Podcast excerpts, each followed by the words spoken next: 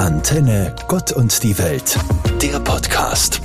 Eine Woche ist es nun bereits her, dass wir Ostern gefeiert haben. Einige Dinge haben sich mir besonders eingebrannt. Die Ostereiersuche mit meinen Nichten und Neffen, die zum Glück alle Nester finden konnten. Das Zusammentreffen mit vielen Freundinnen und Freunden im Hof unserer Siedlung aber vor allem auch das Aufleben der Natur, ganz exemplarisch etwa anhand des Kirschbaums meiner Eltern, der in aller farblicher Pracht zeigt, dass es nun endgültig Frühling ist. Im Duden wird das Wort Aufleben folgendermaßen definiert. Es geht darum, neue Lebenskraft zu bekommen und dies erkennen zu lassen oder eben auch von neuem beginnen zu können. Gerade diese zweite Definition passt wunderbar zum Osterfest und zur Auferstehung Jesu, die Christinnen und Christen feiern. Was lässt mich aufleben?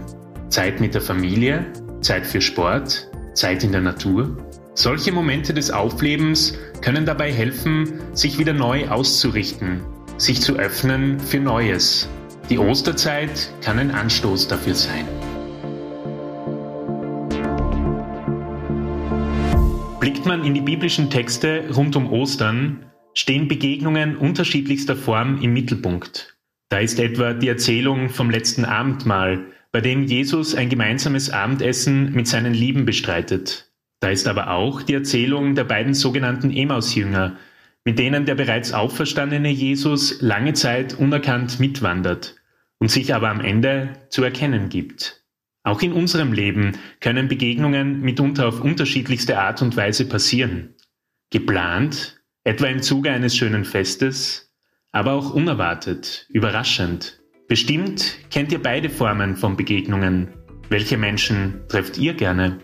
Welche Begegnungen fandet ihr in letzter Zeit inspirierend? Welche waren für euch überraschend? In einem Zitat heißt es, alles wirkliche Leben ist Begegnung. Somit ist auch das Einanderbegegnen eine konkrete Form, das Lebensfest Ostern zu feiern.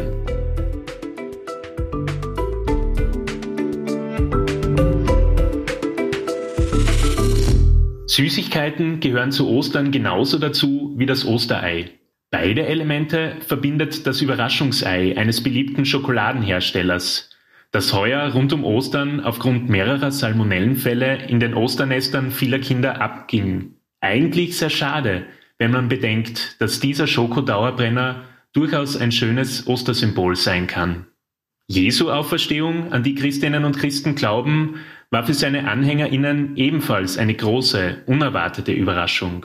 Auch in unserem Leben ist es wohl eine Kunst, sich immer wieder neu überraschen zu lassen, Wann trat in meinem Leben zuletzt etwas Überraschendes zutage? Wann wurde ich zuletzt von etwas positiv überwältigt? Freilich braucht es mitunter oft die Offenheit, Überraschendes in seinem Leben Platz zu bieten. Etwas, was im Alltag vielleicht oft untergeht. Ich werde es zumindest versuchen, in meinem Leben mehr Raum für Spannung, Spiel und Schokolade zu lassen und auf diese Weise überraschend und immer wieder neu dem Ostergeschehen nachzuspüren.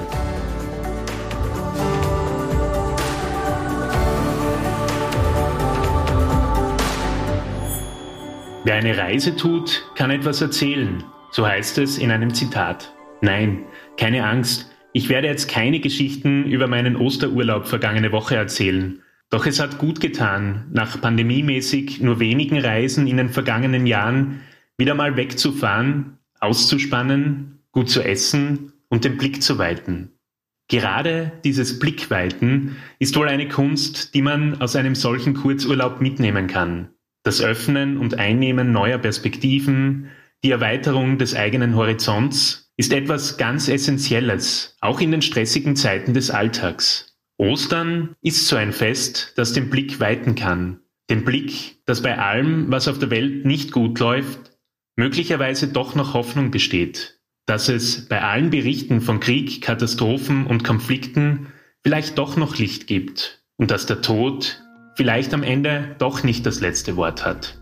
Ja, so eine Erweiterung des Horizonts tut gut. Im Urlaub, aber auch gerade rund um das Osterfest. Anton Tauschmann, Theologe in der Katholischen Kirche Steiermark. Antenne Gott und die Welt, der Podcast.